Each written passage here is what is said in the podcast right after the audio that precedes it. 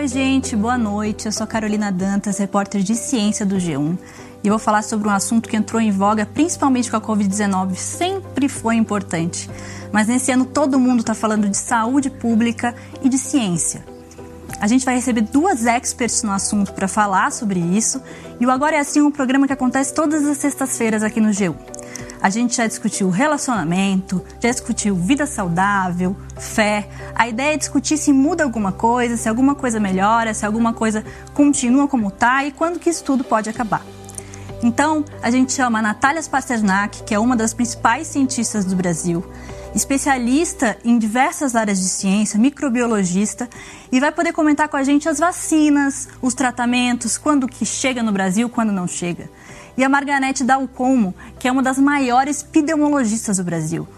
Ela já teve Covid, vai contar da experiência pessoal dela e dizer como que pode ficar uma paciente que teve Covid. Teve muita gente que está em dúvida se ficam os sintomas, se eles saem, se eles não saem, e a gente vai descobrir tudo isso agora. Vamos falar com elas? Oi meninas, boa noite. É uma honra ter vocês por aqui. Tudo bem? É... Então, Chamando de menina, Carol. Aí que você gosta, né, Margarete? Eu gostei. então, a gente vai falar desses assuntos. É um a gente vai falar dos assuntos que vocês mais gostam. Isso é muito, muito bom, né? Margarete, eu queria começar com você, é, falar com você a respeito da nossa estrutura.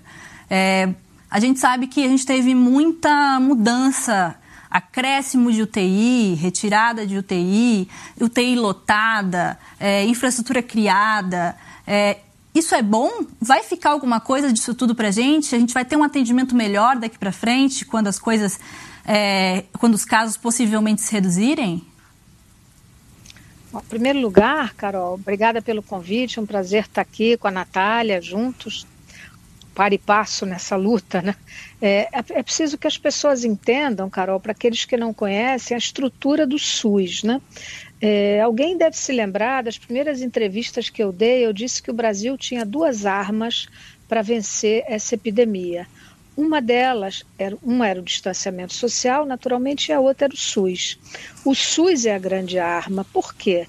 Porque o SUS responde por 76, quase 80% daquilo que é demanda em saúde pública no Brasil. Né? Nós temos a outra, o resto é a rede é, conveniada, é a rede privada, é a rede suplementar, como nós chamamos.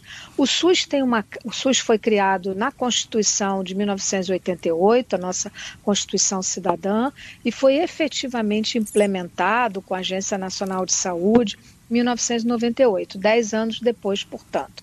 Então, o SUS tem hoje é um jovem né, de 20 e poucos anos, muito bem sedimentado e caracterizado por uma capilaridade que cobre o país inteiro, evidentemente com diferenças. Quer dizer, o que caracteriza o SUS é descentralizado, os serviços são estaduais e municipais, vão até o nível local. E é essa capilaridade que assegura o acesso das pessoas. Mas o SUS foi muito castigado nos últimos anos. O SUS foi muito desmontado, nós poderíamos dizer, na sua estrutura, nessa capilaridade hierárquica que vai desde as unidades primárias até as clínicas da família, até os centros municipais de saúde, até os hospitais de maior complexidade. Então, esse desmonte foi muito revelado com a epidemia chegando. Por quê? Porque se verificou é, que havia necessidades de pessoal, em primeiro lugar, de equipes qualificadas para trabalhar em todos os níveis, e foi feito esse enorme investimento, é, tanto de leitos quanto de equipamentos, hospitais de campanha, etc.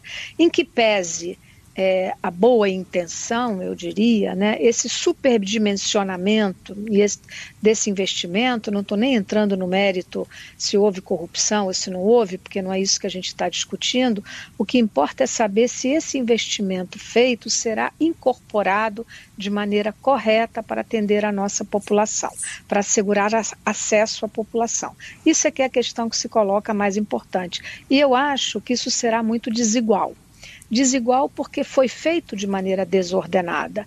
Então é possível que estados que são melhor organizados, como São Paulo, por exemplo, que tem uma estrutura mais hierarquicamente organizada e melhor do que quando eu comparo, por exemplo, com o Rio de Janeiro, onde eu vivo, então é possível que o aproveitamento e a incorporação desses investimentos se faça no sentido de se prover é, maior acesso às pessoas. Então, isso vai implicar, Carol, resumindo, em redimensionamento de, é, de leitos, de equipamentos, de insumos. É, preciso, é possível que parte disso tenha que ser desviada, né, no bom sentido, né, é, para o interior, para onde a epidemia, inclusive, está se disseminando agora. Né, o nosso grande desafio hoje é a interiorização da, da doença. Então, eu espero que sim, mas é, vejo com muito ceticismo, porque nós ficamos muito machucados e decepcionados com o fato de ter havido uma gestão tão ineficiente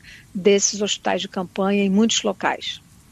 É, agora eu queria falar com a Natália. É, boa noite, Natália. Tudo bem por aí? Boa noite, Carol. Obrigada pelo convite. Obrigada, Margarete, pela ilustre companhia. Hoje estamos bem acompanhadas aqui. Estou muito feliz de participar. É, a gente já falou bastante, muitas vezes sobre isso, né, Natália? Mais uma vez, o pessoal está vendo aí, em alguns lugares a pandemia está diminuindo o número de casos. Em alguns a gente está tendo um platô que chama, né, uma estabilização das mortes e dos casos. Em outras está subindo. A gente tem alguma expectativa de quando vai cair, quando vai descer? É, o que, que a ciência está dizendo sobre isso? Carol, o problema é que a ciência não tem bola de cristal. Então, o que a gente consegue é observar tendências na curva. O que os modelos matemáticos fazem é observar tendências, a gente não consegue fazer previsões. E a gente consegue ver, se a gente pegar a curva do Brasil como um todo, a gente vê a tendência da curva subir. A gente não vê aí nenhum sinal de fazer pico ou platô. Mas o Brasil é gigante, então a gente também precisa analisar isso de forma regional. Quando a gente analisa de forma regional, quebrando por estados, a gente já vê alguns que fizeram platô e a gente, se a gente for descer um pouco mais para município, a gente vê até alguns, como Manaus, que tiveram pico depois queda. Então, tem comportamentos muito distintos em regiões distintas do Brasil. O sul do Brasil começa a ser afetado só agora. Agora é que os estados do sul estão vendo a doença crescer. O interior de alguns estados, como São Paulo, também. A gente viu o platô se formar na capital, aqui em São Paulo, enquanto as cidades do interior começaram a receber a doença e, e viram um caso, o número de casos e de mortes subir de forma vertiginosa. Então a gente tem várias pandemias no Brasil, a gente tem vários aspectos da doença com tempos diferentes e com maneiras diferentes. E daí, para a gente fazer uma previsão geral para o país inteiro, para falar vai ter pico da doença no Brasil no mês tal, isso é chute. Isso é chute, ninguém é capaz de fazer esse tipo de previsão agora. O que a gente consegue fazer é acompanhar essas tendências. E daí tem algumas tendências que preocupam bastante, porque mesmo as cidades que fizeram platô, como São Paulo, a gente não está vendo descer. Então a gente não quer manter o número de casos e de mortes estável, a gente quer que eles caiam, como caíram em outros países. E isso é uma coisa que a gente ainda não está vendo no Brasil. Então a gente não pode falar, a não ser em algumas regiões muito particulares do Brasil, que a gente está vendo queda. A gente ainda não está vendo essa queda.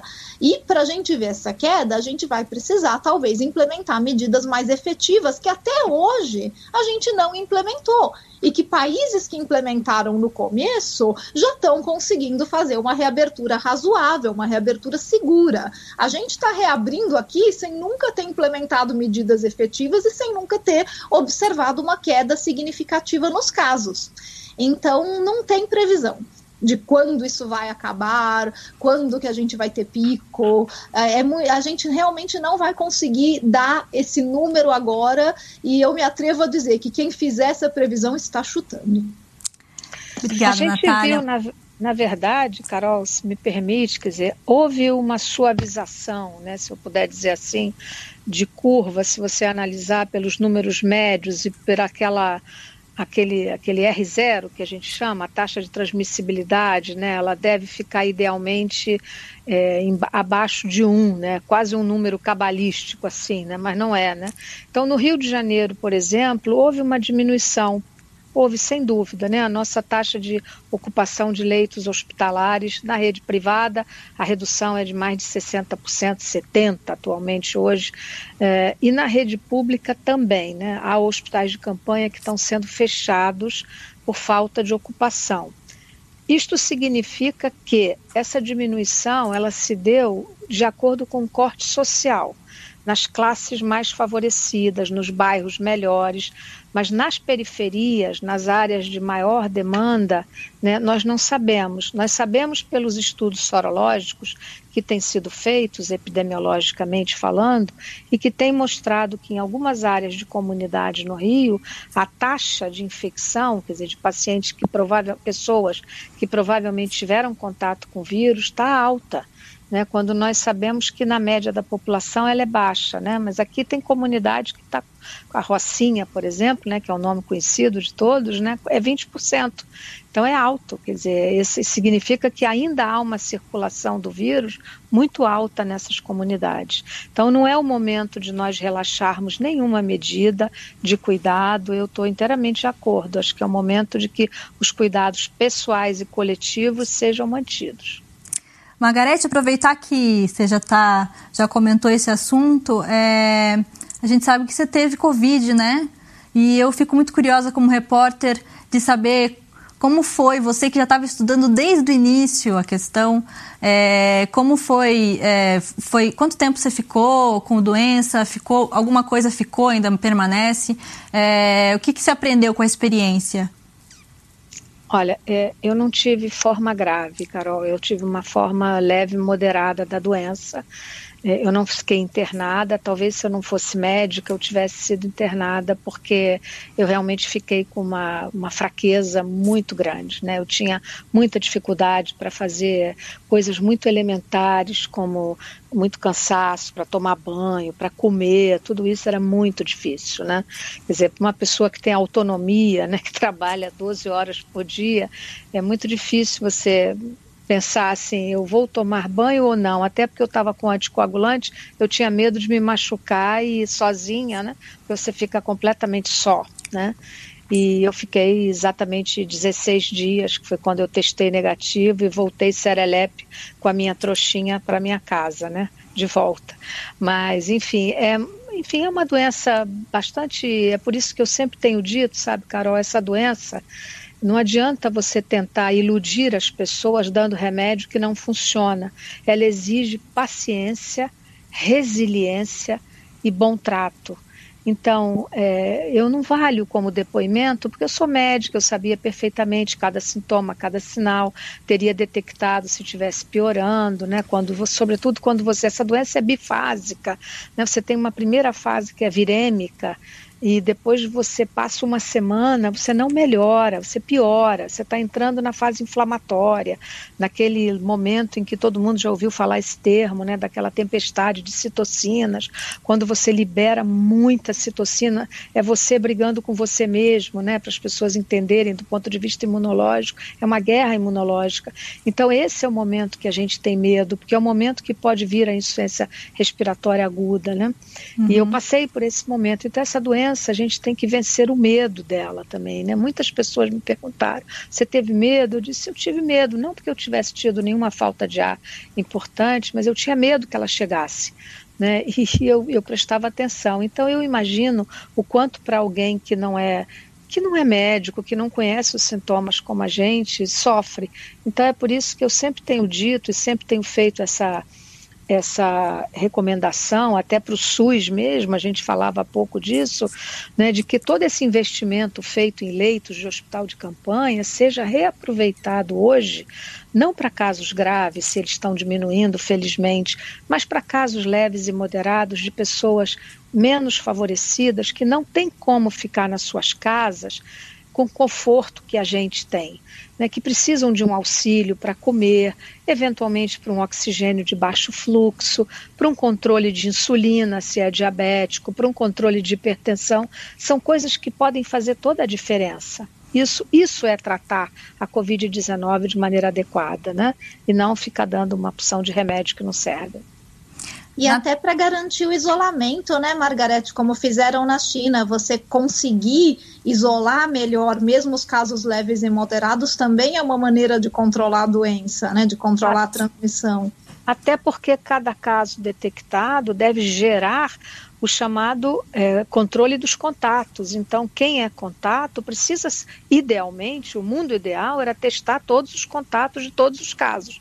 Esse é o modelo ideal de controle epidêmico. É, Natália, tem uma pergunta aqui de uma leitora, a Cibele, arroba Cibele, e ela quer saber: quem teve Covid pode pegar de novo? Essa dúvida é a dúvida que todo mundo tem, né?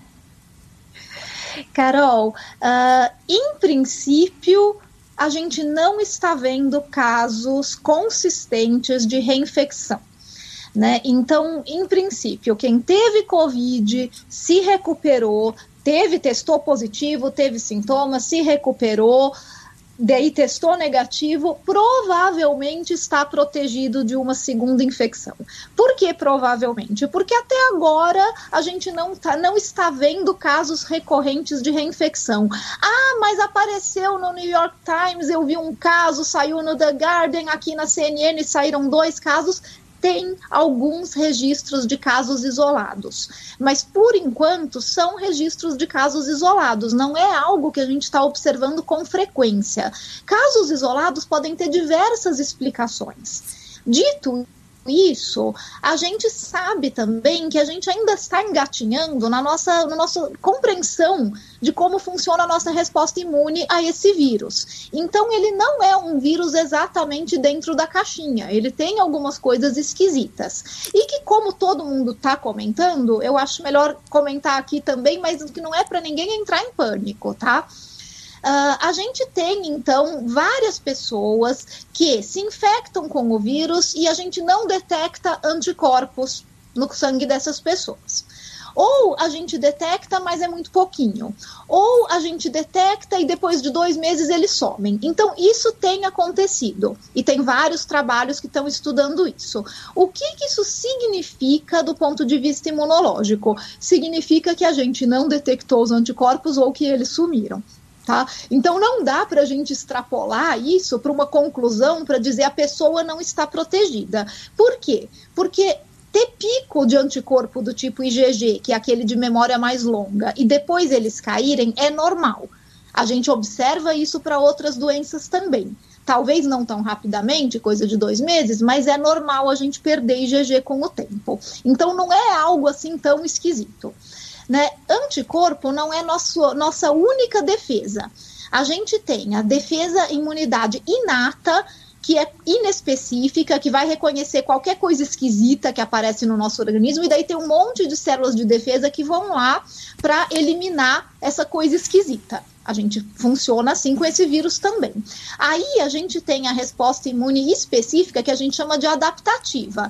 Essa vai, de um lado, fazer anticorpos, de outro lado, vai fazer o que a gente chama de resposta celular. E que eu sei que todo mundo já ouviu falar dos linfócitos T então, quando a gente fala de resposta de células T, é uma resposta que é muito importante para doenças virais, porque essas células T, elas vão eliminar as células que estão infectadas com o vírus, onde o vírus está lá dentro se replicando. O anticorpo não enxerga quando, quando o vírus está dentro da célula, mas a célula tem enxerga. Ela vai ver o vírus lá dentro e ela vai eliminar a célula.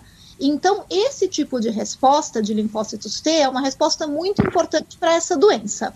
E a gente já viu também vários trabalhos sendo publicados mostrando que realmente a resposta T é importante e mostrando que para pacientes de SARS, do COV1, que é primo desse, a gente consegue detectar células de memória, células T de memória. Anos depois, depois, é. depois de 17 anos. Então, Se isso for verdade também para o COVID-2, beleza. Isso pode ser, então, uma indicação de que a gente vai ter uma memória longa, mesmo que essa memória longa não seja de anticorpos, seja de linfócitos T.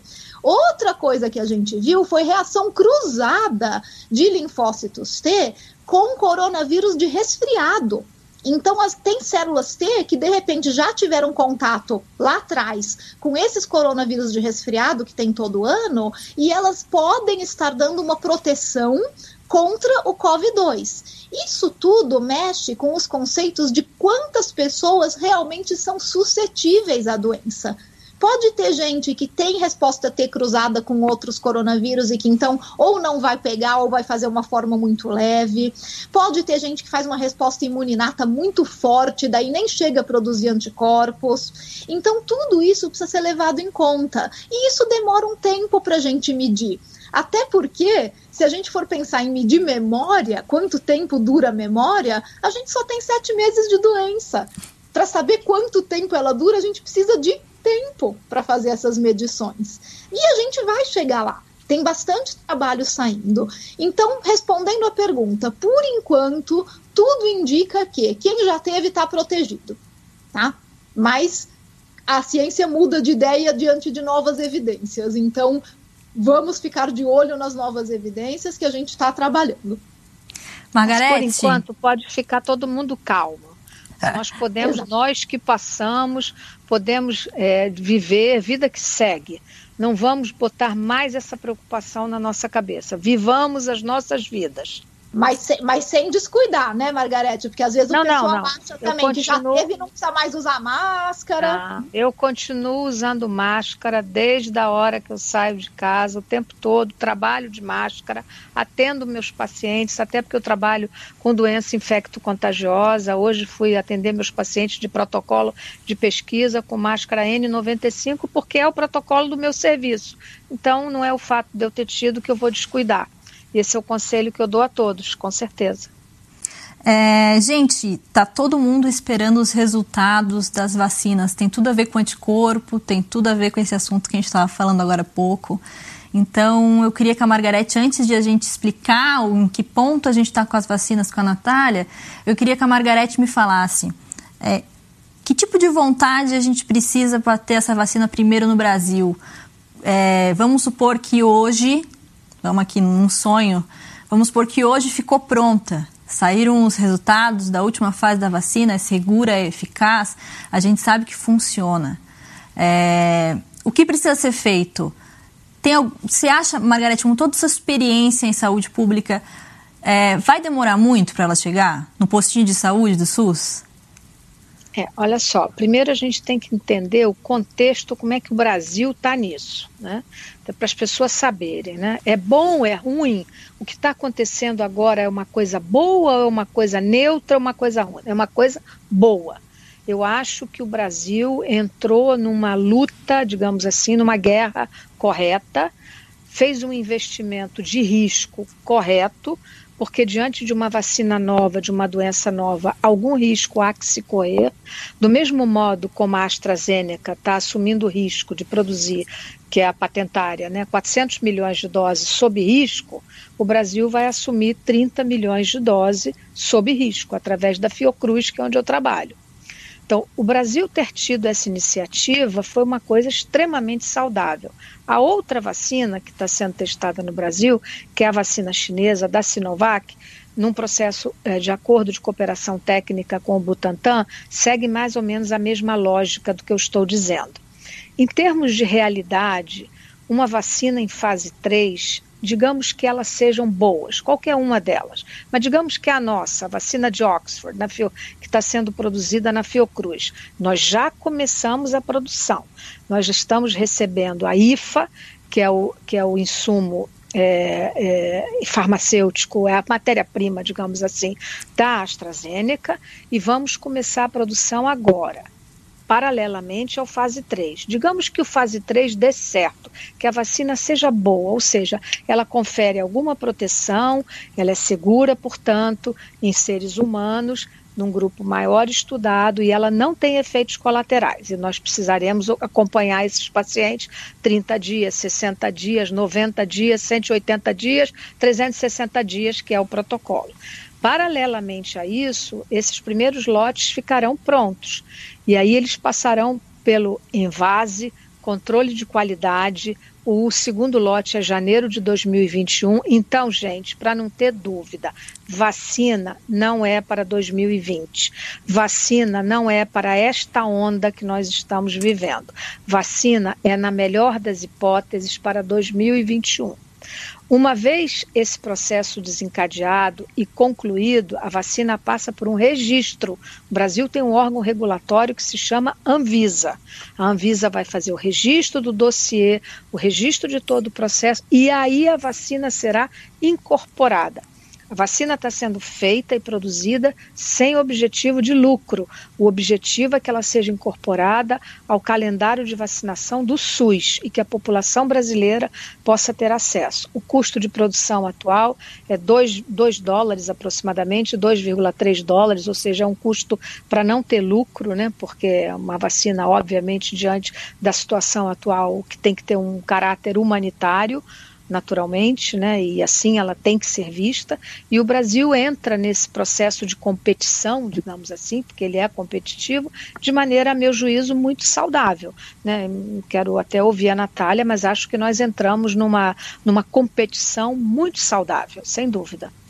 O que importa depois é o acesso. O que você acha, Natália? Concorda então com a Margarete?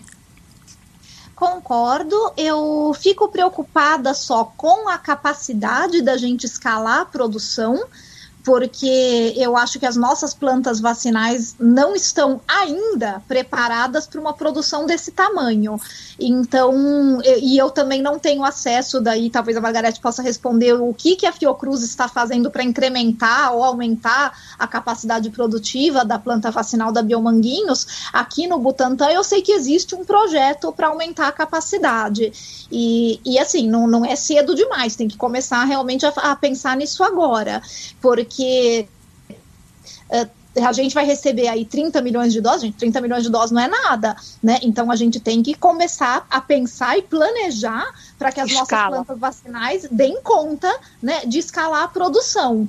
E daí a minha dúvida sempre fica: é, a gente tem condições de escalar essa produção? Porque, por exemplo, a, a vacina da a Sinovac, a vacina chinesa, ela precisa de uma produção em escala que vai trabalhar com volumes grandes, porque tem que cultivar o vírus e tem que cultivar o vírus em ambiente seguro. Ele é um vírus contagioso respiratório. Então, a gente precisa realmente de um investimento em estrutura para que isso possa acontecer aqui em São Paulo. Né? Eu imagino que o Butantan esteja investindo nessa estrutura, mas como eu falei, eu não estou acompanhando de perto esse processo. Já na Fiocruz, Margarete pode responder muito melhor que eu, que ela está envolvida, né? os desafios são outros, né, Margarete? Porque não precisa, a, você, a vacina de Oxford não vai trabalhar com volumes tão grandes e não precisa cultivar o vírus, então você não precisa trabalhar num laboratório de segurança máxima.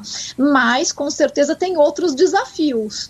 Então, a minha dúvida sempre fica essa: a gente vai conseguir escalar a produção? Daí tem outros problemas de logística que vêm depois. A gente tem que invasar tudo isso e distribuir. A gente tem vidraria suficiente no mundo para invasar? Isso é uma coisa que foi levantada uma vez, no, faz pouco tempo, pelo professor Calil, numa reunião da SBI, da Sociedade Brasileira de Imunologia, que eu estava, e ele falou que a, tem, tem poucas empresas no mundo que produzem os vials, os vidrinhos de vacina. E, e, essas empresas hoje não tem, como, não tem como dar conta da demanda mundial. Então a gente tem que pensar em tudo isso, né? Que são problemas de logística que, por exemplo, eu que sabe trabalho só na parte genética de vacinas, nem sei por onde começar a pensar nisso tudo. Acho que a Margarete tem mais experiência de saúde pública para esclarecer isso para gente. Em termos técnicos, eu acho que as duas vacinas são muito promissoras mas eu fico muito preocupada com a capacidade de produção. O que, que você acha, Margarete? Ah, eu acho que a gente está entrando numa, numa competição para a qual nós temos que nos preparar. Né? Se hoje fosse exigido, né? Se, digamos que hipoteticamente a vacina estivesse pronta, etc., né? nós não teríamos como responder para vacinar toda a população de risco, digamos assim, vamos colocar os grupos como são vacinados prioritariamente para a influenza de, anualmente. Né?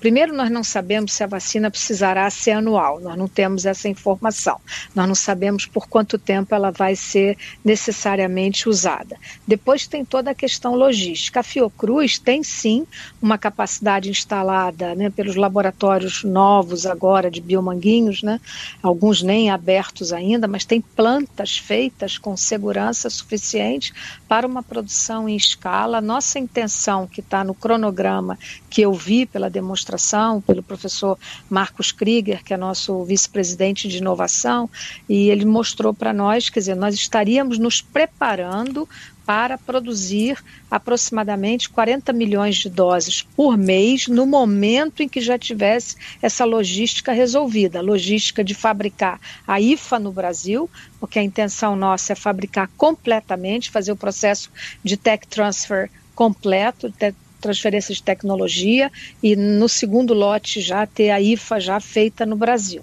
Então, isso, isso é, é o que está no cronograma da Fundação Oswaldo Cruz. E a Fiocruz teria condições, no momento em que isso estivesse sendo feito, de fabricar aproximadamente 40 milhões de dólares por mês, o que daria, inclusive, uma certa autonomia, né? e aí sou eu que estou dizendo, né? não é Fiocruz, né? eu imagino que com isso daria uma certa autonomia até para a gente prever uma condição de prover a América Latina, né? uma vez que o Brasil é um país, é o único país que tem condições na América Latina de, de enfrentar esse desafio. Então, eu acho que seria uma medida assim. Agora, para o mundo, Carol, é muito difícil. Nós somos 7 bilhões e meio de habitantes, né? E a competição é selvagem. A Índia, através do Instituto Serum, já botou e vai fabricar um bilhão de doses, né? Um bilhão de doses. Mas um bilhão de doses não vacina nem a população indiana, que é um bilhão e quatrocentos. Então vamos combinar né, que é, a, a, logística é muito importante para uma doença pandêmica e nova como essa. Né? Então, assim, é, é complexo. A gente recebeu uma pergunta aqui, meninas, que tem tudo a ver com o assunto do JG. Se a gente fizer a vacina da Covid e ele acabar evoluindo, acho que ele quis dizer mutando, mudando, e ficar mais resistente, a pandemia pode voltar mesmo com a vacina? É isso que ele quer saber. Ó, então vamos, vamos começar explicando um pouquinho sobre mutação. O coronavírus não é um vírus que tem uma taxa de mutação alta. Tá? A gente está acostumado a ver taxa de mutação alta para vírus da gripe, da influenza, que é um vírus que não só ele muta muito, como ele se recombina muito. Então ele dá origem a várias formas, várias cepas diferentes, e por isso que a gente precisa renovar a vacina da gripe todo ano. Todo ano a gente tenta prever quais vão ser as cepas circulantes naquele ano e a gente refaz a vacina. E isso é uma, é uma característica de vírus influenza. O coronavírus, ele não tem uma taxa de mutação muito alta, até porque ele tem um mecanismo de correção na replicação do RNA dele, que muitos outros vírus não têm, os coronavírus têm. Então, ele não muta muito. Até agora, a gente não identificou nenhuma mutação estrutural no COV-2 que fizesse com que ele ficasse diferente o suficiente para uma vacina não reconhecer ou para um anticorpo monoclonal não reconhecer. Então, até agora, todas as mutações que a gente identificou, elas não foram significativas em estruturas principais do vírus que pudessem comprometer aí a imunidade. Agora, pode acontecer Pode. Agora, uma mutação sempre pode acontecer. Se der azar dela ser uma mutação muito estrutural, pode dar o que a gente chama de escape de mutação. Então, pode ser que daí o vírus escape de algum anticorpo, escape de alguma vacina que produz um determinado tipo de anticorpo. Isso é pouco provável de acontecer com esse vírus, mas sempre pode acontecer. Aí é que é legal a gente ter investimento nessas vacinas mais modernas, como a vacina de Oxford, porque são vacinas versáteis. São vacinas que trabalham com uma plataforma vacinal. A de Oxford trabalha com adenovírus de chimpanzé. Esse adenovírus de chimpanzé, ele é só um veículo, ele só serve para carregar uma sequência genética do COV2 e jogar nas nossas células para que as nossas células apresentem a proteína do vírus para o sistema imune. A gente engana o sistema imune, o adenovírus de chimpanzé vai fazer uma proteína que é igual a do COVID-2, vai chegar lá no sistema imune e vai falar: Oi, eu sou o COVID-2, mas ele não é. Ele é só um adenovírus de chimpanzé. O sistema imune enganado vai montar toda a resposta imune. Por que, que isso é uma estratégia muito elegante e muito versátil? Porque se eu precisar, essa sequência genética do COV2 que está lá acoplada no meu adenovírus, eu troco ela.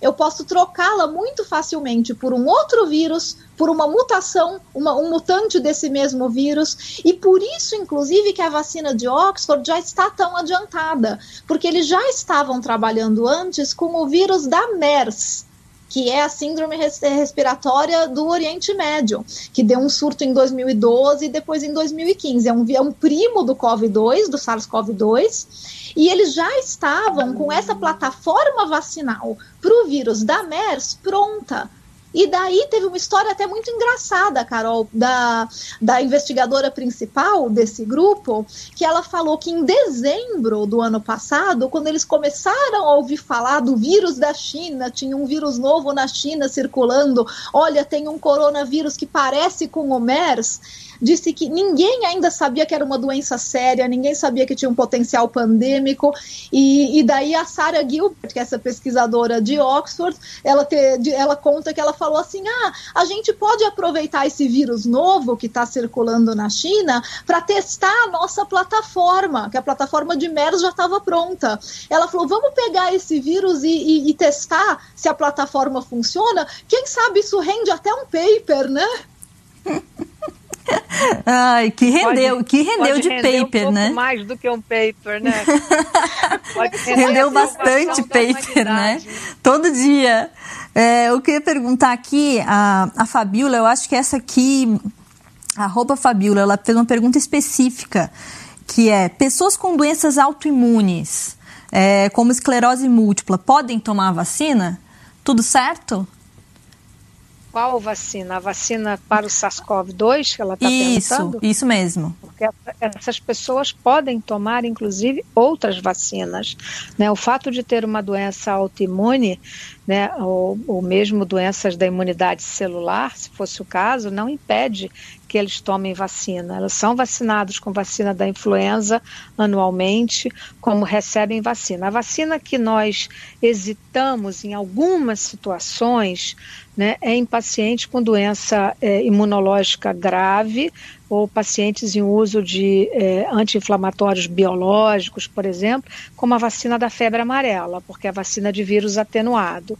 Então, ela, é, ela é uma vacina que pode, eventualmente, então, em algumas situações, como foi no HIV durante muito tempo e na AIDS, a gente não dava a vacina de febre amarela. E agora a gente decide no custo versus benefício, custo versus risco, caso a caso. Mas nessa circunstância a gente pode pensar um pouco. Mas a rigor, a meu juízo, se essa vacina sair, se ela se mostrar segura, essa paciente com esclerose múltipla, com doenças degenerativas outras, poderá sim ser vacinado sem risco. É, outra pergunta que eu queria fazer para você, agora para a Natália, é se quando acabar a pandemia a gente vai ter que continuar a usar máscara? Essa pergunta é do Fabrício, da arroba Fabrício. Se em algum momento acabar, tem gente que diz que nunca vai acabar, gente, pelo amor de Deus. se a gente ainda vai ter que usar máscara. É, é, a, a, pergunta é assim: quando é que a gente vai dizer que acabou para poder usar máscara? A gente tem que acompanhar as curvas. Quando a gente começar a ver realmente uma diminuição nos casos, ver que os casos estão zerando, como aconteceu na Nova Zelândia, uh, que a gente começa a ver agora na Itália também, em algumas regiões que, sabe, registra assim, seis casos sete casos. A gente está longe ainda dessa situação aqui no Brasil. Então, primeiro, dizer quando é que acabou é algo que a gente só vai saber quando estiver acontecendo. A gente não tem muito como prever, a gente vai ter que acompanhar e ver aí, vai, ó, tá diminuindo, legal, continua diminuindo, pô, tá quase zerando, né? Então daí a gente vai afrouxando as medidas de segurança, né? O que que vai acontecer primeiro? Isso ou uma boa vacina? Não sabemos. Não tem como a gente prever. A gente vai ter que acompanhar. A gente sabe que a, as pandemias têm o hábito de se resolverem também. Então, pode ser que a pandemia se resolva antes da gente conseguir vacinar a maior parte da população. Não é por isso que a gente não vai vacinar, vai vacinar mesmo assim. Por quê? Porque doenças pandêmicas podem se tornar endêmicas e elas podem ter surtos pontuais. Então, de qualquer maneira, a gente vai vacinar quando a gente tiver uma vacina. A gente não quer ver esse vírus se tornar endêmico e a gente não quer ter surtos em populações potencialmente suscetíveis. Mas as medidas de segurança, a gente vai relaxar quando a gente vê realmente uma diminuição drástica no número de casos e mortes que a gente que permita que a gente conclua que a doença não está mais circulando. E isso realmente vai ser a gente vai ter que acompanhar isso com o tempo, não tem muito como prever. Agora, ninguém precisa ficar com esse, né, com esse medo muito grande, que eu acho que também foi muito mal colocado né, por, por alguns comunicadores, de que nunca minha vida vai voltar ao normal, o mundo como a gente conhece acabou. Calma, gente, a gente já passou por várias situações onde a gente teve que se adaptar a novas normalidades e a gente se adaptou. Quem não lembra do 11 de setembro, no ataque das Torres Gêmeas, né, e, e, e não se lembra como a vida mudou depois daquilo. Como a segurança nos aeroportos mudou, como ficou mais difícil, mais chato, demora mais para viajar, porque tiveram que implementar um monte de medidas de, de, medidas de segurança. Para entrar em prédios comerciais nos Estados Unidos, principalmente, a segurança também aumentou. Agora você tem que passar em raios-x, alguns você tem que passar em revistas. A gente se adapta com essas mudanças, elas não acabam com o mundo, elas não acabam com o jeito como a gente se relaciona com o mundo. Algumas coisas interessantes da daí vou até perguntar para a Margarete o que, que ela acha. Tem algumas coisas que eu acho que, que todo esse isolamento social trouxe de bom para algum, algumas mudanças estruturais de sociedade. Tem muita coisa que a gente descobriu que pode ser feita à distância e que antes a gente não sabia. Então eu acho que tem alguma, algumas coisas que a gente pode aproveitar. Ah, eu acho que eu não tenho dúvida, Carol e Natália, que muitas questões nas relações de trabalho, por exemplo, mudaram indelevelmente. Não tem jeito. Né? A gente já está vendo aqui, eu converso com clientes, com amigos, tem escritórios de advocacia, tem escritórios que tinham uma estrutura cara, montada será desmontada, porque se provou que a pessoa, desde que tenha condições e queira, né? Muita gente não gosta de ficar em casa. O rito de sair de casa para o trabalho faz parte de uma rotina que é considerada saudável. Por outro lado, pessoas que trabalham longe, que levam duas horas para chegar no trabalho, como é muito frequente nas nossas megalópolis, essas pessoas descobriram que podem produzir. Né? Os livros são acessáveis, as bibliotecas são acessáveis pela internet e desde que tenham um local adequado em suas casas, podem trabalhar. Então eu acho que isso mudou. Mudou no mundo todo, mudou inclusive no Brasil. Né? Então, assim, haverá e eu acho que isso passará por uma, enfim, eu acho que o mercado imobiliário, inclusive, né, vai ter que repensar o que fazer com tantos espaços, né? É, as casas, certamente os arquitetos devem estar pensando nisso, né? Como fazer as casas com um local adequado para que as pessoas possam trabalhar, privacidade, é, isolamento de som. Tem uma porção de coisas que vão surgindo assim e que a gente vai conversando agora e que vai vendo. E na verdade, Carol, assim, vamos, vamos ser francos, né? A gente pode fazer muita coisa de casa, né? Quer dizer, eu sou médica, eu tenho que sair de casa para trabalhar, mas há dias em que eu passo. Ontem, por exemplo, foi um dia em que eu fiz consultas online, porque os pacientes com Covid a gente atende na telemedicina, né? Está chancelado pelos nossos conselhos de ética, então a gente faz muita consulta online, porque a gente vê o rosto do paciente, vê a oximetria, vê se ele está bem, conversa quase que olho no olho, então é melhor, né? Então a gente faz as consultas, eu acabei as consultas, entrei num webinar, à tarde entrei no outro na Academia Nacional de Medicina, emendei com outro logo em seguida, logo depois. Então, assim, quando eu acabei, eram 10 horas da noite, eu tinha trabalhado 13 horas sem sair de casa, entendeu? Eu até estava muito cansada. Então, o fato é que há um rendimento, desde que você tenha a disciplina, né? Preciso uma nova disciplina. Mas eu não tenho dúvida, não, Carol, acho que muita coisa vai mudar nesses, nesses hábitos nossos de rotinas. É, o que eu queria entender, Margarete, que a gente recebeu algumas perguntas até relacionadas a isso, é se fica alguma sequela depois que, primeiro, uma pergunta que a gente recebeu do Luke é quanto tempo leva o vírus para sair do corpo depois que você se recupera? E outra coisa é, fica alguma coisa? Fica algum tipo de sequela? Algum problema no pulmão? Isso pode passar depois de um tempo? Como que fica a situação do corpo? É, a questão das sequelas e das consequências indeléveis ou temporárias da doença, da Covid-19, talvez seja hoje para nós a grande, o grande desafio. Né?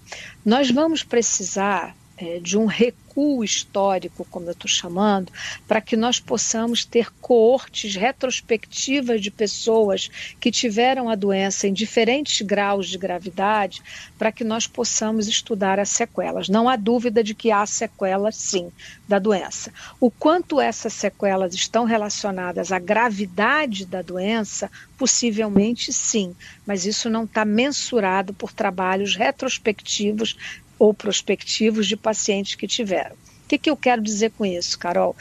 Pessoas que tiveram pneumonias muito graves, que ficaram entubados, né? lembrando que a Covid-19, a pessoa tem um tempo de permanência em terapia intensiva muito superior àquele que nós estamos acostumados a tratar pacientes com pneumonia grave.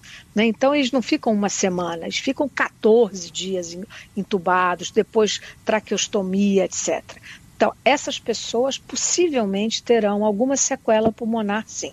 Nós não sabemos ainda responder se essas sequelas serão da ordem de uma fibrose pulmonar decorrente do processo inflamatório se serão da ordem funcional, ou seja, se a pessoa perderá a sua capacidade funcional aeróbica, por exemplo, ou se será uma diminuição de caráter restritivo no pulmão, que seria o caso da fibrose pulmonar, ou de caráter obstrutivo, né, que a pessoa fica com uma hiperreatividade decorrente do fato de ter tido uma pneumonia grave, entubada, etc, etc, ventilado durante muito tempo mecanicamente.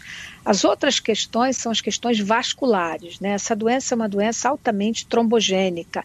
Ela cursa com uma um microembolias, microtrombos em toda a microcirculação pulmonar, renal.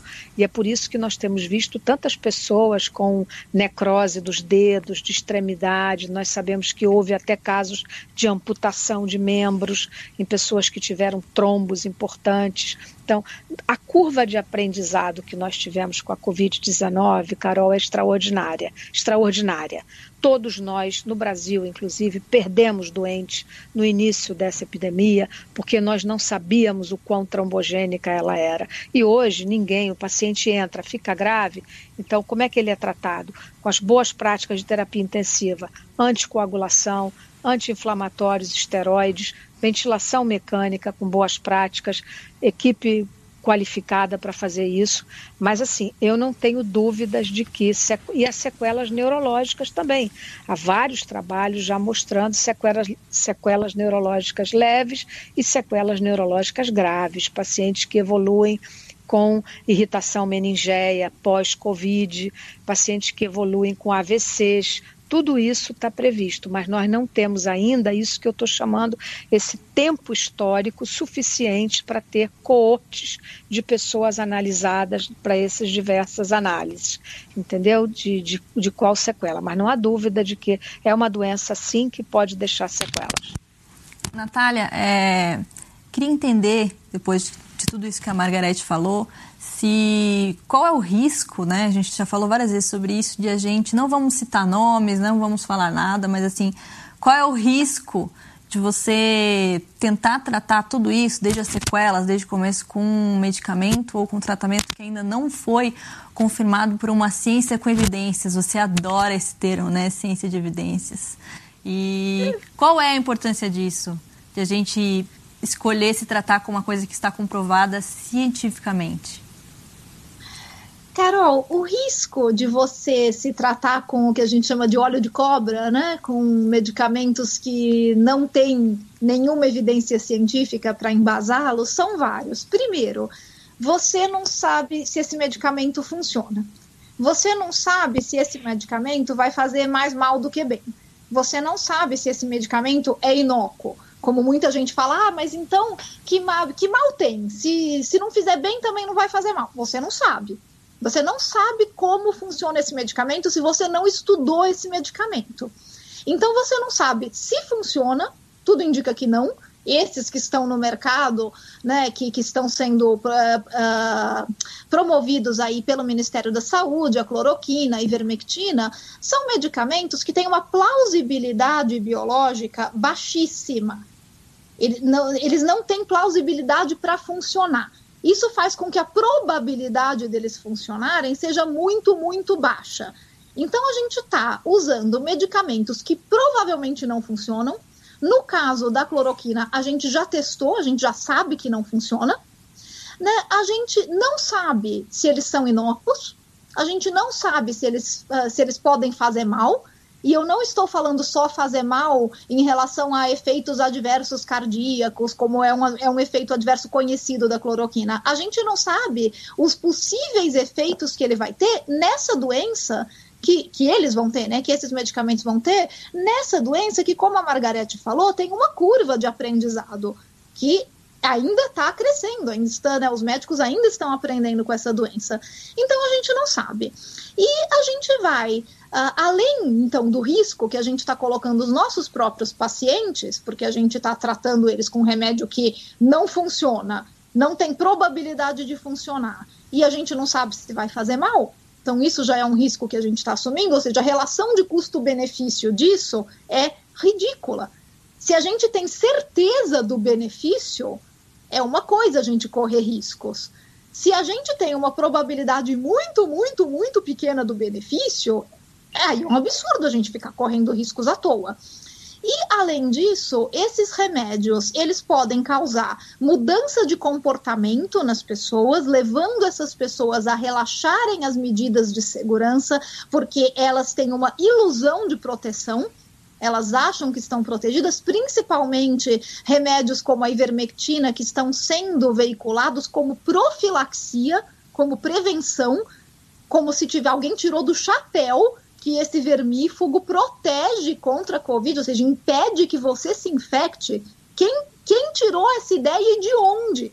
Né? Então, é uma coisa que tem baixíssima probabilidade de ser verdade, mas que pode colocar as pessoas num comportamento de risco, de risco para elas próprias e de risco para os outros, porque elas relaxam as medidas de segurança. Ah, eu estou tomando aqui a minha ivermectina, não preciso usar máscara, posso visitar meus pais, posso pegar o transporte público lotado aqui sem máscara, nem me preocupar, porque eu estou tomando a ivermectina.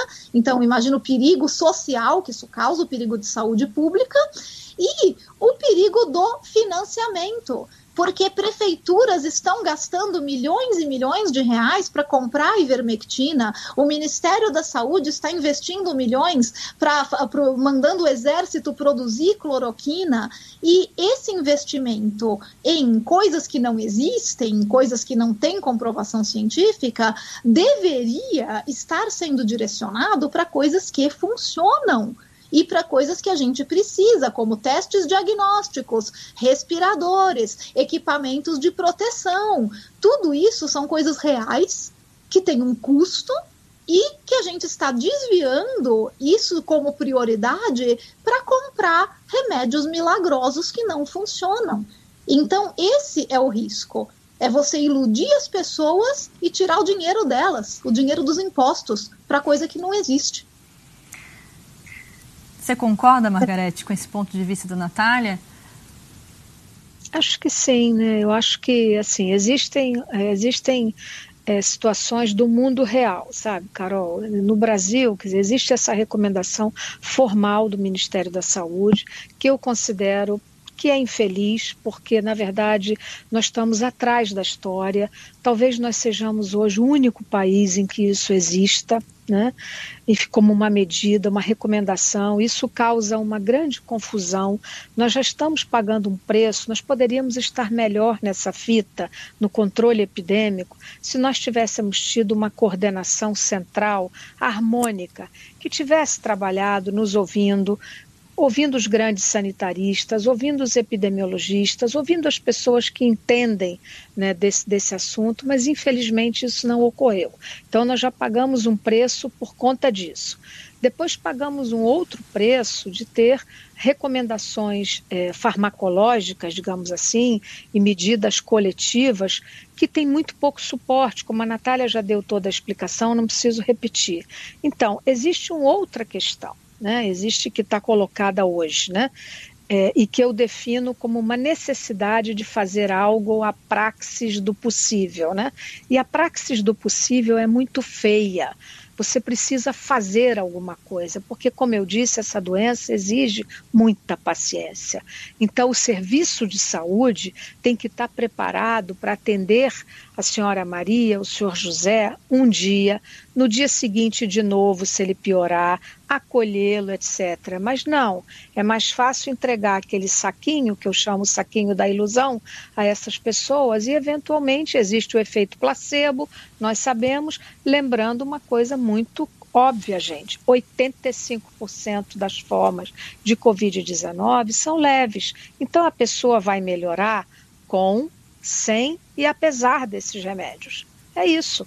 Muito provavelmente ela não precisaria tomá-los, né? Ela precisaria apenas ser mas, mas existe isso. Então, assim, eu considero, na verdade, que essa medida, como uma medida coletiva, muito ruim, muito deseducadora nesse momento no Brasil. Né? Ela não é só desnecessária, ela é deseducadora, porque ela cria uma tensão e nós estamos gastando energia aqui nesse momento falando isso, quando eu deveria estar aqui com você formulando quais são os protocolos que nós devemos investigar, quais são as prioridades para o Brasil nessa área.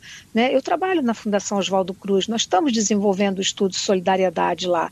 O braço cloroquina já foi interrompido, tá, acabou, esse é um assunto encerrado.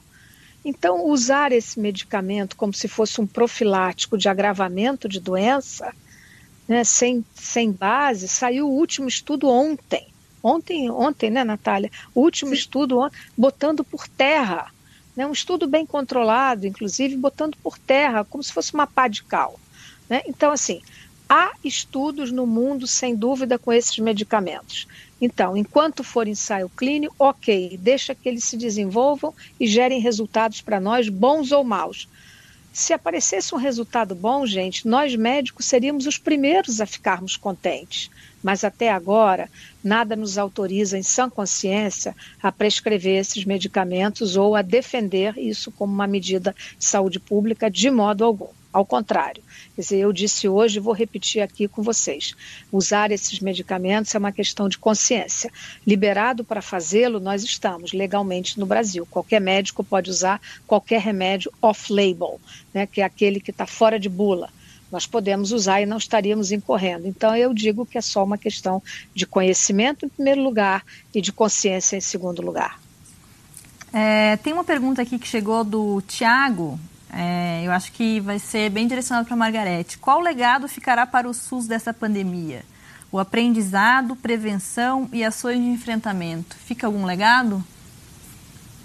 A pergunta mesmo já respondeu, eu acho que sim, mas caberá a quem fez essa pergunta, eu vou devolvê-la de maneira muito simpática, né? falando simpático como tendo empatia, né?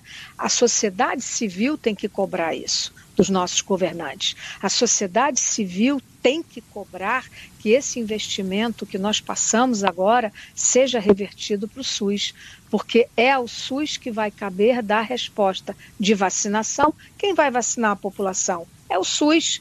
Quem vai garantir leitos para esses pacientes se a doença fica endêmica e, portanto, ela terá que ter sempre uma doença contagiosa, ela terá que ter sempre locais adequados, com biossegurança, para hospitalizar esses doentes ou para recebê-los.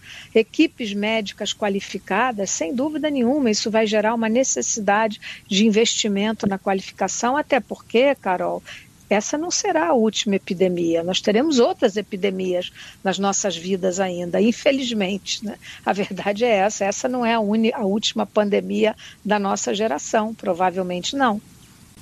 É, e eu queria que a Natália me explicasse um assunto que voltou essa semana, está bem em voga, que é a expressão imunidade de rebanho. É, o pessoal está falando que em alguns lugares do Brasil e do mundo tem reduzido a quantidade de casos porque a gente atingiu a imunidade de rebanho. Então, queria que você explicasse o que é imunidade de rebanho, se faz sentido esse tipo de ideia e se já tem alguma ideia de quantos por cento da população precisa estar imunizada para ter essa queda de fato. Então, Carol, eu acho que se criou muita confusão com um termo que é normalmente usado para vacina. Imunidade de rebanho é um termo vacinal é o que a gente calcula para saber qual é a parcela da população que eu preciso vacinar para proteger os vulneráveis. Os vulneráveis são aqueles que não podem ainda receber a vacina, ou porque não têm idade, bebês e crianças pequenas que ainda não entraram no calendário vacinal, ou imunossuprimidos que por algum motivo não podem receber determinadas vacinas. Para proteger esse grupo de vulneráveis, a gente precisa gerar imunidade de rebanho. Então, a gente precisa ter um percentual muito alto da população, geralmente acima de 90%, para garantir que a doença não circule mais. E daí, por causa de, do rebanho que está vacinado, a doença não circula mais e os vulneráveis estão protegidos mesmo sem receber a vacina. O que, que acontece quando essa imunidade de rebanho vacinal cai? A gente viu isso acontecer com sarampo, por exemplo. Por causa de movimentos antivacinas, em alguns locais do mundo, a imunidade de rebanho caiu.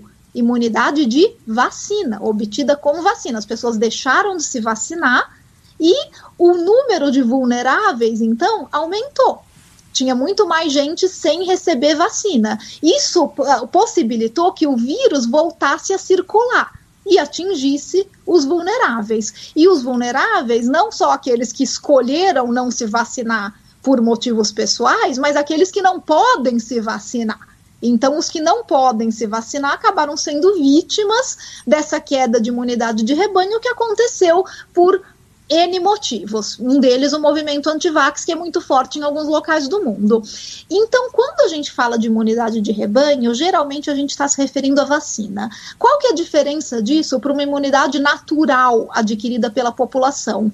Quando eu vacino a minha população, eu sei que quem foi vacinado está imunizado.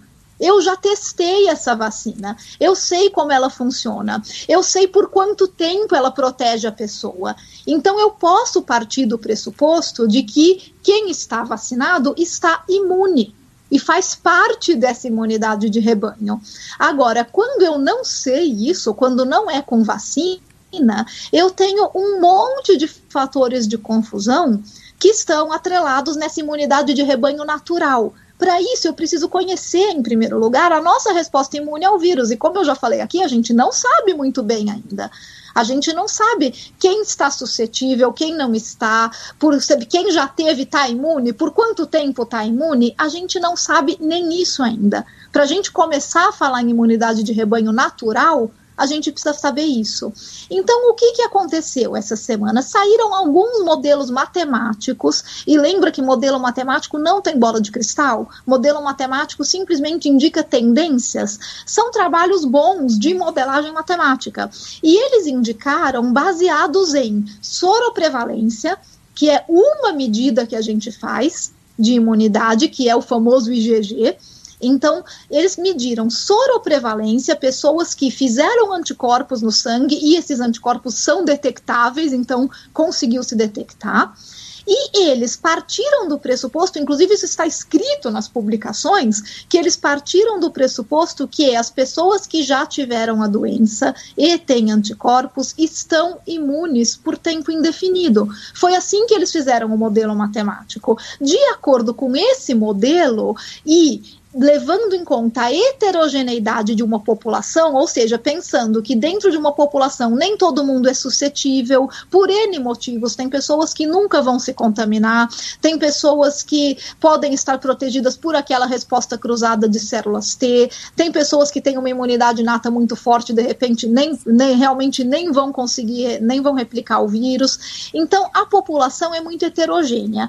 Partindo desses conceitos, alguns modelos matemáticos fizeram uma uma, né, uma, previsão, entre aspas, né, porque não é bola de cristal, mas fizeram uma indicação de que talvez a gente consiga ter uma população menos suscetível, eu não gosto nem de usar o termo imunidade de rebanho, mas uma população menos suscetível à doença em menos tempo do que a gente imagina.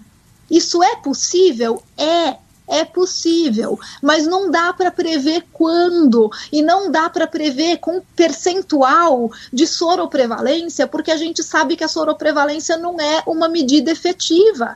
É uma medida inconsistente, pelo menos por enquanto.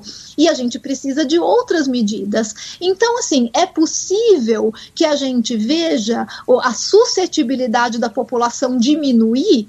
Sim, é possível e é esperado mas isso não quer dizer que a gente consegue prever quantos por cento de anticorpos a gente precisa na população para dizer, olha gente, liberou geral, atingimos a imunidade de rebanho. São modelos matemáticos que estão fazendo estimativas. Por enquanto é só isso. É, Margarete, queria entender. Aqui a gente recebeu uma pergunta que o pessoal quer saber o seguinte. Como que a gente sabe que os hospitais estão 100% livres do vírus? Acho que não tem como saber isso, né, Margarete? Se um hospital está 100% livre do coronavírus.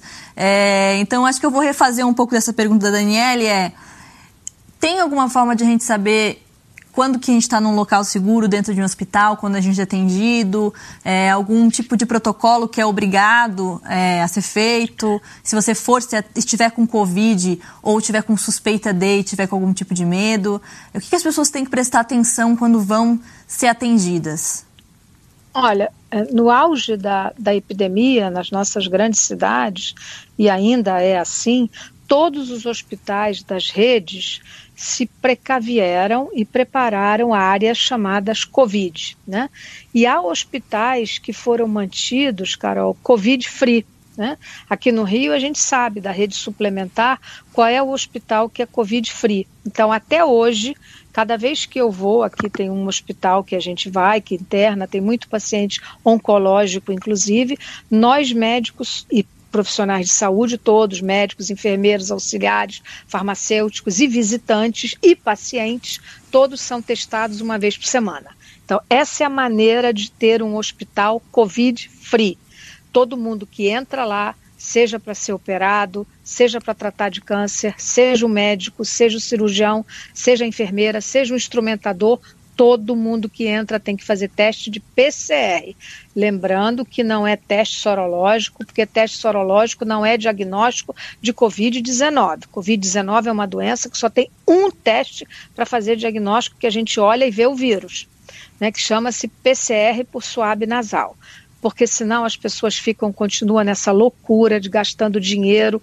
Cada, aliás, eu queria só fazer rapidinho esse comentário, Carol. Cada paciente que me telefona, o amigo, olha, vi um teste sorológico, eu falo assim, compra cesta básica e dá para quem precisa, porque você está gastando dinheiro melhor do que pagar um teste sorológico, não vai adiantar coisa nenhuma, só vai servir para você enlouquecer, me telefonar, eu gastar o meu latim para explicar para você que esse GG não quer dizer coisa nenhuma, que esse GM, que é tudo zero, e, os, e as pessoas ainda ligam e falam assim, doutora, estou tão feliz, deu tudo negativo. Eu falo, então fique triste, porque o bom é dar tudo positivo.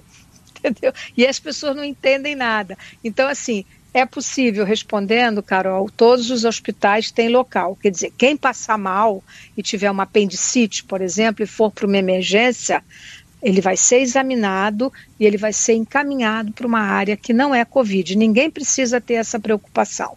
Os hospitais estão devidamente organizados para isso. Há as áreas Covid e as áreas não Covid. Sempre tem um risco. Nada na medicina é zero, Carol. Tem que lembrar isso, né? Tem uma, tem uma célebre frase que diz assim: dans la médecine, dans l'amour, il n'y a jamais, il n'y a toujours, né? Quer dizer, na medicina e no amor não existe nem nunca, nem jamais, né? Assim, nem sempre, nem jamais, né? Tudo é relativo. Então existe sempre um pequeno risco, mas todo mundo se preparou, entendeu? Ai, gente, vocês são ótimas. Por mim, eu ficava aqui a noite toda falando com vocês, mas gente, eu vou ter que fazer não, a última Carol, pergunta para encerrar, porque ficar. vocês são, assim, conhecem so tudo sobre o assunto, né? E o que eu queria entender é. Um ponto importante que eu estou querendo levantar aqui, que as pessoas entendam, é qual é a importância para a saúde, para a ciência, de se investir em pesquisa científica. Eu queria que as duas respondessem isso para mim. É, por que, que a gente tem que investir nos pesquisadores, nos cientistas? É, o que, que isso traz de retorno direto para a sociedade? Carol, traz tudo de retorno direto para a sociedade. A nossa sociedade é uma sociedade extremamente dependente de ciência, extremamente dependente de, de tecnologia. Para roubar a frase famosa do Carl Sagan, que falava: Nós vivemos em uma sociedade extremamente dependente de ciência e tecnologia, onde ninguém sabe quase nada sobre ciência e tecnologia.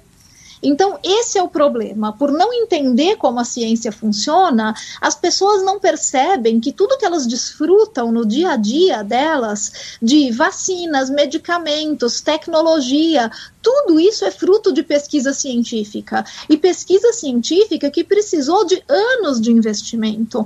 A gente está fazendo vacina agora em um ano e meio, dois, e isso é recorde de tempo de vacina. Vacina demora geralmente de 8 a 10 anos, medicamento também para ser colocado no mercado. A ciência precisa de investimentos de longo prazo para trazer respostas para a sociedade, mas as respostas chegam e chegam de tal maneira que as pessoas até normalizam essas respostas e não percebem que todos os alimentos que a gente tem hoje disponíveis foram obtidos por ciência não é tudo que a terra dá, são alimentos que a gente vem modificando desde que a gente começou a praticar agricultura. Todos os remédios que a gente tem hoje são frutos de ciência. Todas as vacinas para doenças infecciosas, que há 100 anos atrás matavam 20% das crianças com menos de 5 anos de idade, são fruto de pesquisa científica. Se a gente tem hoje insulina para diabéticos, produzida por bactérias geneticamente modificadas, isso é fruto instituto de ciência básica que pesquisou genética de bactérias. Então, tudo isso é o que a ciência traz para a sociedade. E isso precisa de um investimento contínuo. Não é um investimento em soluços, não é um investimento responsivo de, ai, temos uma emergência, então todo mundo dá dinheiro para a ciência, todo mundo trabalha agora para resolver esse problema. Precisa acontecer, como está acontecendo agora? Precisa. Mas esse investimento precisa ser contínuo contínuo. E acho que a pandemia é um bom exemplo disso. Tinha vários projetos desde 2002 de vacinas e medicamentos para SARS, que foi a epidemia que a gente teve do primo do COVID-2, né, o SARS-CoV-1, em 2002. Muitos desses projetos de pesquisa foram interrompidos por falta de investimento, por falta de interesse, porque a epidemia se resolveu. Quanto desse conhecimento a gente não poderia ter aproveitado agora para ter uma resposta mais rápida para essa pandemia. Quanto do que está sendo desenvolvido agora não vai servir para epidemias futuras, que, como a Margarete falou, vem vem, a gente essa não vai ser nossa última epidemia. E a gente precisa de um investimento contínuo em ciência para estar preparado para a próxima. A gente precisa investir nessas vacinas versáteis. A gente precisa investir em antivirais genéricos, de repente feitos por técnicas muito modernas como edição de genoma, como tem alguns grupos pequenos isolados trabalhando. Então a gente vai precisar de investimento contínuo A gente precisa de investimento público em ciência, a gente precisa de investimento privado em ciência também, a gente precisa de filantropia em ciência, que é algo que ninguém comenta que existe em outros países e não existe no Brasil. A gente precisa criar essa cultura no Brasil de investimento em ciência, e isso em todas as esferas dos setores econômicos. Isso precisa acontecer.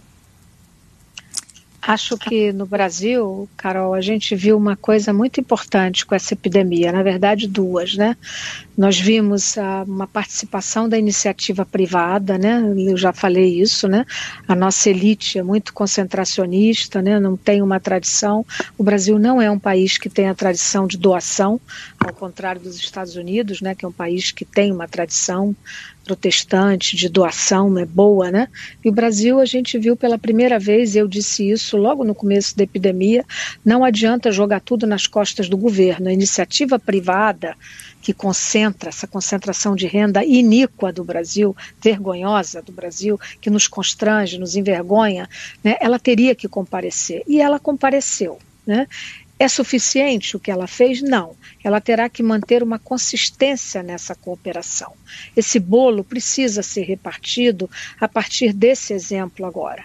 Isso é a primeira coisa. A segunda coisa foi um reconhecimento, depois de uma evasão bastante significativa de cérebros que nós tivemos, que foram embora do Brasil por falta de investimento, por falta de boas condições de trabalho, nem todos que nem todos puderam ficar e foram embora por encontrarem condições sem dúvida, pela primeira vez depois de muitos anos, eu não me lembro da minha geração, de ver um reconhecimento do, do chamado saber nacional. Então, hoje nós vemos grupos de virologistas trabalhando, grupos da área básica trabalhando, respiradores brasileiros sendo fabricados a baixo custo, sendo patenteados. Então, assim, nós temos uma enorme capacidade de trabalho que precisa apenas de ser reconhecida, reconhecida, investida. E isso não necessariamente precisa ficar apenas no poder governamental. É preciso que a iniciativa, a Fundação Lehman não está financiando o estudo de fase 3 no Brasil, é um gesto, é um gesto humanitário, é importante. Esse exemplo é um exemplo paradigmático. Outras, ah, o Instituto DOR está investindo, a rede DOR, de, que é uma rede suplementar de saúde grande. Enfim, isso são exemplos extraordinários que podem criar uma cultura. E eu lhe digo, Carol, eu não sou uma pessoa pessimista. Eu realmente acredito e vou lutar o que eu puder para que esse comportamento se mantenha de forma consistente no Brasil. Olha, meninas, como vocês gostam de ser chamadas de meninas, vou chamar só de meninas agora. Meninas, foi uma honra Saquinho conversar ilusão, com né, vocês. Né, Sempre bom. Eu né? espero Pelo que a gente possa fazer mais lives em algum momento no G1 para falar sobre esse assunto, que é um assunto que não acaba, né? A gente sabe que ciência e saúde a gente pode falar por muito, muito, muito tempo. E para mim foi uma honra receber as duas, duas comunicadoras como vocês, duas cientistas mulheres como vocês. É, foi muito bom, viu? Espero que a gente tenha outra oportunidade. Obrigada por aceitar o convite. Obrigada, obrigada, Carol, obrigada, Natália. Agora vamos para o próximo turno, né? obrigada, Carol, obrigada, Margarete, adorei a conversa. E ficamos aí para uma próxima vez, então. Carol, muito obrigada. Boa Tchau, noite para vocês. Até a próxima, obrigada. viu? Gente, foi muito bom estar aqui com vocês. Foi uma oportunidade única e agradeço quem ficou até o final para ouvir todo esse papo sobre ciência e saúde. Mas a gente não acabou ainda com Agora é Assim. Semana que vem a gente vai falar sobre lazer e cultura. É sempre todas as sextas-feiras, às sete e meia da noite. Quer acompanhar? Manda suas perguntas pelo G1, faça suas perguntas e a gente responde aqui. E espero que vocês tenham gostado. Até a próxima!